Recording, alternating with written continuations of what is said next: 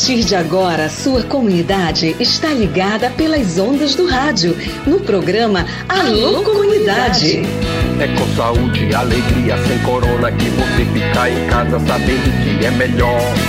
Pra sua saúde, aldeia, comunidade, não viaje pra cidade que aglomera sempre. Uma produção da campanha Com Saúde e Alegria, sem corona. Participação direta dos moradores, de agentes de saúde, das lideranças e dos movimentos sociais. Informação de qualidade voltada para as comunidades e aldeias da região do Baixo Amazonas. Alô, comunidade. Oba, tudo bem pessoal? Boa tarde. Hoje é quinta-feira. Começamos agora o nosso encontro, o nosso programa Alô Comunidade, o programa da campanha com saúde e alegria sem corona. Terça-feira de muita chuva em Santarém. Cara, que chuva forte afetou a nossa cidade. Muita gente passando por um momento dificílimo por conta dos alagamentos principalmente naqueles velhos pontos críticos onde geralmente acontecem é, a represa de água. E falar de represa de água, aquele represamento onde a água não consegue escoar com facilidade, acaba a população tendo muita dificuldade. Nós vamos inclusive falar com uma liderança lá do Residencial Salvação, ele vai contar para a gente quais foram os impactos, como é que as famílias das partes mais baixas lá do residencial é, passaram o momento da chuva intensa e também nós vamos ter reportagem sobre o monitoramento das andirobas, plantação de andiroba, o pessoal lá de Jaguarari, aquele abraço. Também nós vamos ter notícias importantes e a participação da dona Suzete. Dona Suzete, boa tarde para a senhora. Recebi seu áudio, nós vamos já rodar aqui no programa Alô Comunidade. Mas vamos começar sempre o programa com aquela vinhetinha que é a cara do Alô Comunidade. Roda aí. Alô Comunidade, combatendo a Covid-19, pela saúde, pela vida. Pessoal, é o seguinte, é, a chuva que caiu em Santarém, muito forte, muito forte mesmo, e a gente vai ouvir agora o depoimento de uma liderança lá do Residencial Salvação. Assim, essa notícia é importante porque afeta famílias, né? principalmente as, aquelas famílias que estão nas ruas onde é mais baixo o nível do solo e geralmente nessas partes acumula muita água. O Senazar Guimarães está com a gente aqui no programa para explicar, Senazar. Primeiro, obrigado aí por atender é, a gente para conversar sobre esse assunto. Explica para a gente, Senazar, qual a situação que a chuva provocou no Residencial Salvação. Você que tem acompanhado de pertinho aí. Seja bem-vindo ao programa Alô Comunidade. Olá, Raik Pereira. Hoje um dia de muita chuva na nossa região. É um dia típico deste período chuvoso na nossa Santarém. Sou Senazar Guimarães, estou falando aqui do Residencial Salvação. Quero é, antes de falar qualquer coisa, cumprimentar os seus ouvintes. Bom, hoje nós já estivemos é, visitando em loco algumas situações. Nós é, é, podemos ver aqui na nossa comunidade, principalmente bueiros estourados, né? Estourou muita chuva, muita enxurrada, saiu estourando os bueiros da comunidade. Algumas ruas recebem uma demanda bem maior de, de água, de enxurrada, e a gente está repassando todas essas situações para o, o poder público, para que eles possam tomar as devidas providências. A gente acredita que é, com o passar dessa chuva, os trabalhos vão ser feitos, as, as, os bueiros serão recuperados ali, será feita uma limpeza é, no, na, nas galerias de retirar a, as areias para que a água possa escoar com facilidade. Estivemos também é, visitando a nova obra que foi entregue ali é, na Fernando Guilhom e realmente ali a vazão da água ela é bem grande, ela está sendo efetiva. Ali a vazão da água está dando o escoamento necessário. É, hoje é, a gente verificou, não só eu, mas outros moradores e até os técnicos também que estavam ali acompanhando, que a água evadiu-se né, da, daquele local muito rápido. Das outras vezes demorava um pouco para, quando alagava ali, demorava um pouco para baixar, mas hoje nós vimos ali a água escoando com muita mais facilidade, ou seja, é uma obra, a obra é importante, está servindo né, a, sua finalidade. O que a gente percebe é que o sistema dentro da nossa comunidade precisa ser feito um trabalho de limpeza. Os moradores também precisam ter um pouco de consciência de não deixar o lixo entrar para dentro desses esgotos, né? Porque ali entope os esgotos e a água, se entupir o esgoto, a água vai por cima e vai se acumulando e é, acarreta ali de entrar em algumas casas. Então nós temos também esse, esse problema de algum, algumas galerias entupidas. A gente já está solicitando ao secretário né, competente dessa pasta para que possa fazer. Nós já enviamos imagens, já mandamos mensagens, fotos e para que ele verifique a, a possibilidade de enviar a equipe para ser feito o trabalho de desobstrução dessas galerias e assim a água escoar com facilidade para o ponto da Fernando Guilhom, que ali está recebendo também uma grande vazão de água, mas está sendo efetivo. Né? É uma obra que está sendo efetiva, a gente conseguiu ter essa percepção ali no momento que nós estávamos, no momento da forte chuva que caía ali no local.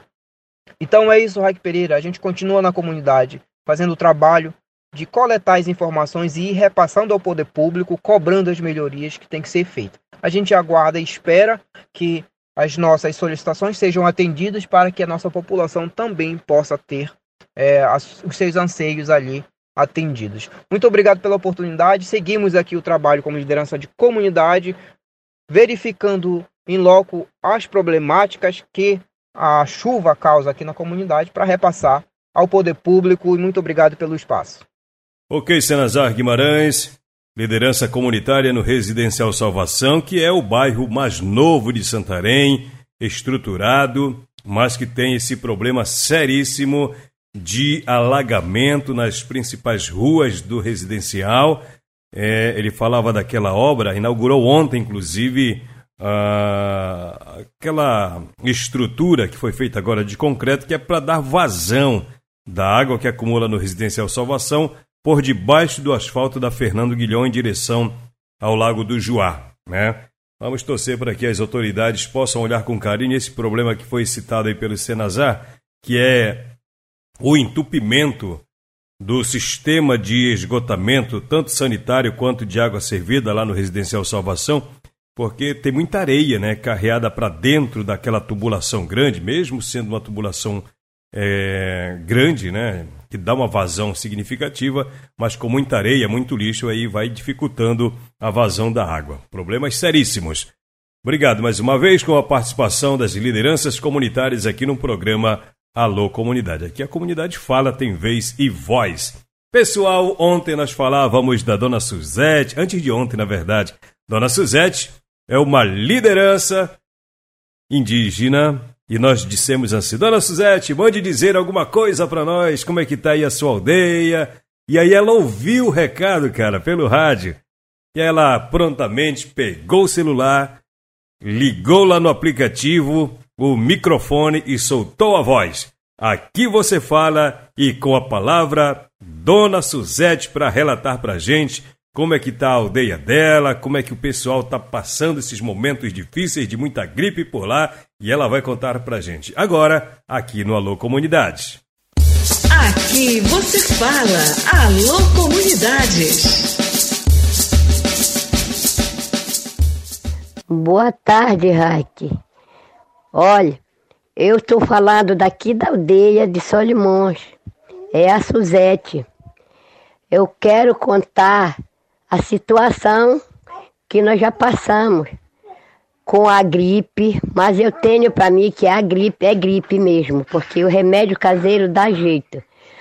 Aí agora, graças a Deus, que nós estamos com uma equipe de saúde aqui, que estão fazendo os tratamentos é do dente, é de, de outra, dando remédio mesmo para dor. E graças a Deus que não tem outra, outra coisa. E a, a gripe vem forte, com muita dor de cabeça e dor na garganta.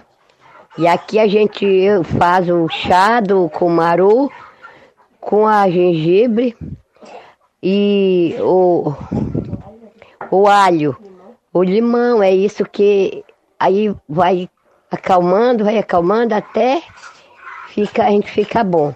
Mas foi todas as crianças.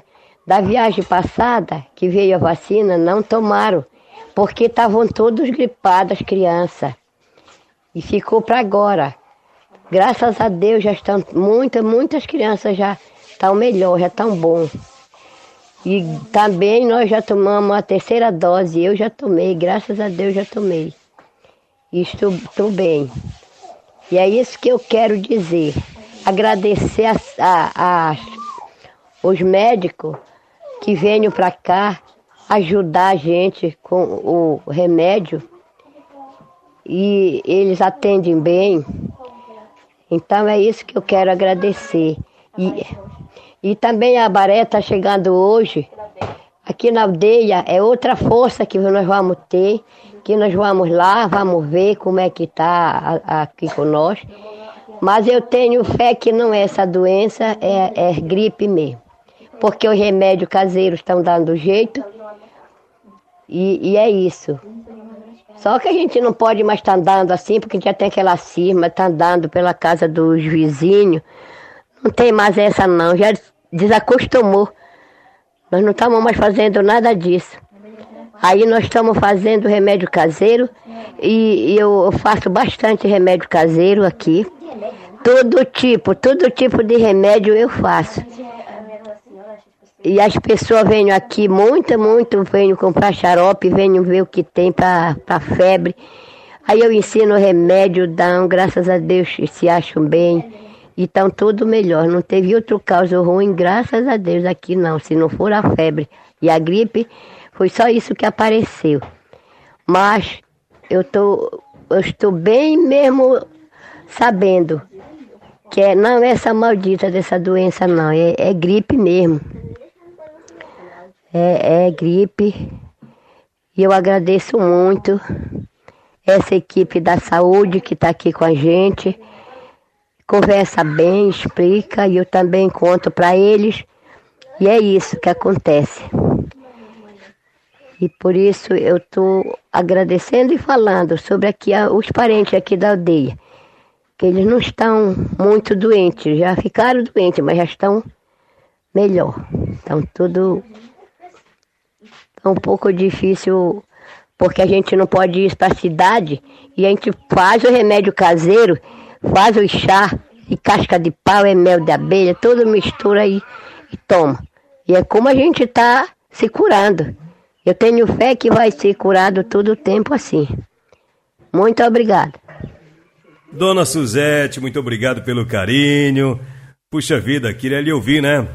E eu lhe agradeço de coração, em nome do programa Alô Comunidade, pelos esclarecimentos, pelas informações. Vamos torcendo aqui para que todas as pessoas que estejam gripadas hoje né, possam melhorar dessa gripe, que não seja Covid-19, né? Tomara que não seja, que seja somente a gripe forte, mas que o remédio caseiro que vocês estão usando possa resolver o problema, que é um problema sério. Bacana. Um abraço para todos vocês aí, Dona Suzete e família. Se você também quer fazer um depoimento igual a Dona Suzete fez, conta para nós. 99143 3944, esse é o número exclusivo do programa Alô Comunidade, o programa da campanha Com Saúde e Alegria Sem Corona.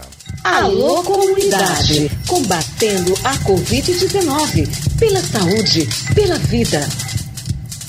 Pois é, aqui no Alô Comunidade você tem informação, você tem a participação da comunidade e tem reportagem no ar. Vamos falar do monitoramento da galera que faz o manejo da andiroba. Notícia importante tem aqui. Se tem fato para contar, lógico, tem reportagem no ar. Tem ação nas comunidades, tem fato para contar, tem reportagem no ar. Observadores da Flona monitoram floração da andiroba para coletas em 2022. Lunetas e binóculos auxiliam os moradores da comunidade Jaguarari, região da Flona em Belterra, na identificação de árvores com potencial de coleta de andiroba. Os extrativistas que praticam o manejo da espécie florestal na região há mais de 20 anos observam as flores e frutos e, a partir do mapeamento, poderão estimar a média de coleta e o período, como explicou a engenheira florestal do projeto Saúde e Alegria, Maria Soliani. O monitoramento que está sendo realizado no momento é para verificar a produção de andiroba para a safra de 2022. Nós estamos indo em campo nas áreas onde já são realizada a coleta da andiroba, estamos verificando como é que está a produção de frutos e o tamanho para ter uma previsão de safra, quando vai iniciar a coleta. Outra atividade paralela a isso é a construção de secadores para realizar a secagem da andiroba após a coleta. E a gente está com uma expectativa que tenha uma boa safra esse ano e que nós consigamos pelo menos 10 toneladas de andiroba seca para a safra de 2022. A fase de planejamento é fundamental na rotina dos manejadores que se organizam coletivamente para cada etapa. Neste ano, a produção está sendo fortalecida com o uso de secadores que estão sendo construídos por moradores e o projeto Saúde e Alegria. A safra da andiroba inicia entre os meses de março e abril e o produto é comercializado pela Conflona Anatura. Os extrativistas anteciparam as atividades de monitoramento para acompanhar a frutificação nas áreas do quilômetro 67, quilômetro 72 e 117. Na base do quilômetro 83, os trabalhadores da equipe são em manutenção do pátio, onde serão construídos os secadores. O engenheiro florestal do PSA, Steve Macken, comentou sobre a atividade para a próxima semana. A ideia é que na próxima semana a gente inicie a construção de secadores aqui na base com a equipe das comunidades. Né? Então a gente só vai é, dar essa orientação né? junto com os comunitários para que eles possam construir esses secadores. Né? Ah, continuam com aquela parceria, né? Federação, com Flona, é, e agora com o SIMB, né, que é o Conselho Indígena Munduruku de Belterra, que está cedendo aqui o espaço para a gente poder é, se alojar e também está cedendo local para a gente construir esses secadores, onde vão ser secadas as sementes de andiroba. Paralelo a isto, nós estamos também aqui na, na base do quilômetro 83, é, fazendo a manutenção da, do pátio onde vai ser construídos secadores, né? Então serão construídos alguns secadores para essa safra agora de 2022. Então o objetivo é esse, né? Tanto observar a frutificação da andiroba aqui na, nos locais de coleta de sementes, né, de andiroba, e também fazer a manutenção aqui do espaço onde vão ser construídos os secadores para a safra de 2022. Os extrativistas recebem assistência técnica do programa Floresta Ativa do PSA. O extrativista Moisés Oliveira comentou sobre a importância desses secadores para se ter uma ideia da quantidade a ser produzida. Esse monitoramento que nós estamos fazendo nas áreas de andiroba é importante sim para a gente ter uma ideia, vamos dizer, uma ideia mais ou menos de quantos quilos elas vão conseguir produzir durante o tempo de produção delas. E o secador se torna importante pra, para o produto sair um produto mais de qualidade, né? onde as sementes sejam saiam mais adequadas para o consumo já, para onde vai, para fazer o, os processos dela. E não tem muita queda na, na, na qualidade, né? na queda da qualidade dela. Então esse trabalho se torna muito importante devido a esses fatos provenientes do futuro. Né? E o secador mais moderno deve, vai ser melhor ainda, porque vai, ser, vai sair mais semente de qualidade e não vai ter muita perda na produção. A reportagem completa está no site saudeealegria.org.br.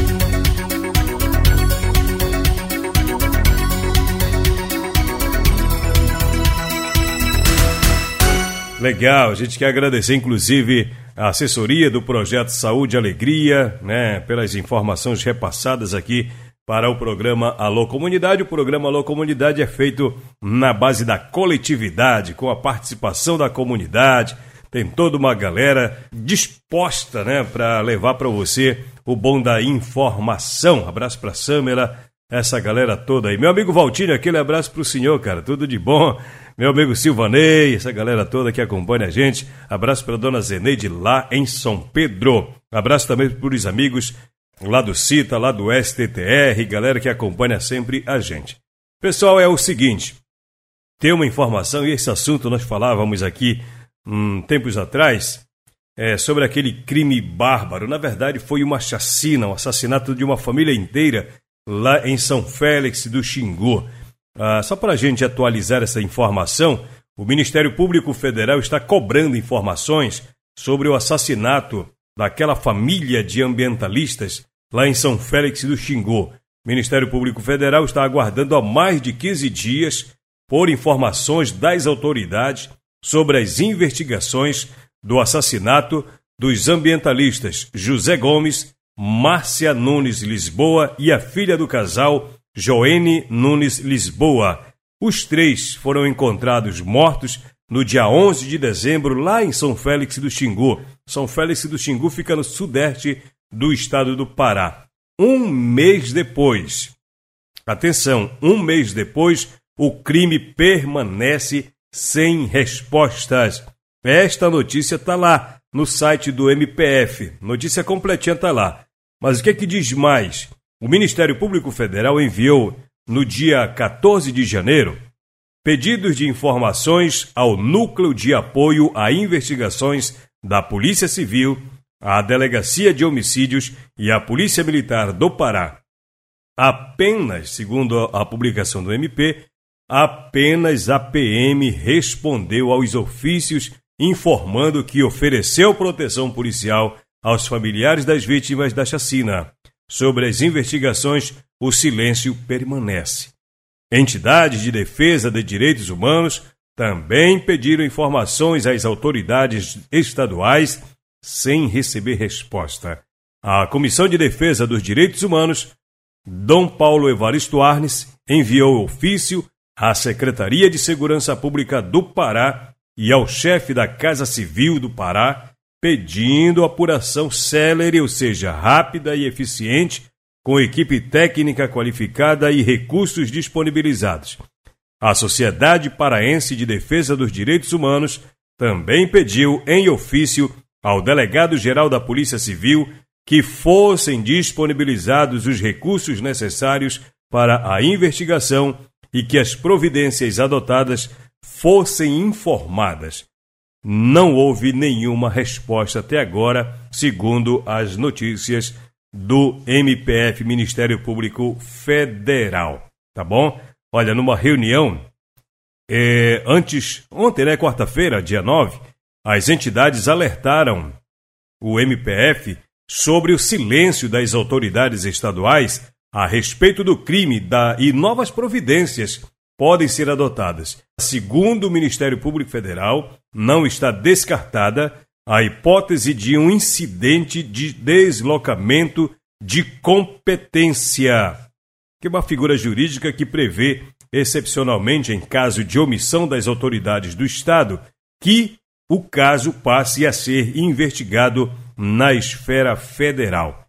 Em outra frente, o Ministério Público Federal também abriu procedimento específico para apurar por que a Secretaria de Segurança Pública do Pará deixa de responder os pedidos de informações que foram feitos por entidades defensoras de direitos humanos.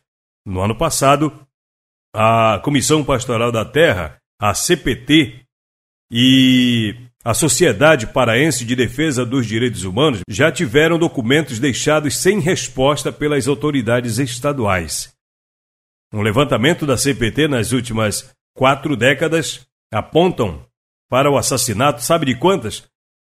De 62 pessoas. São pessoas, trabalhadoras rurais e lideranças.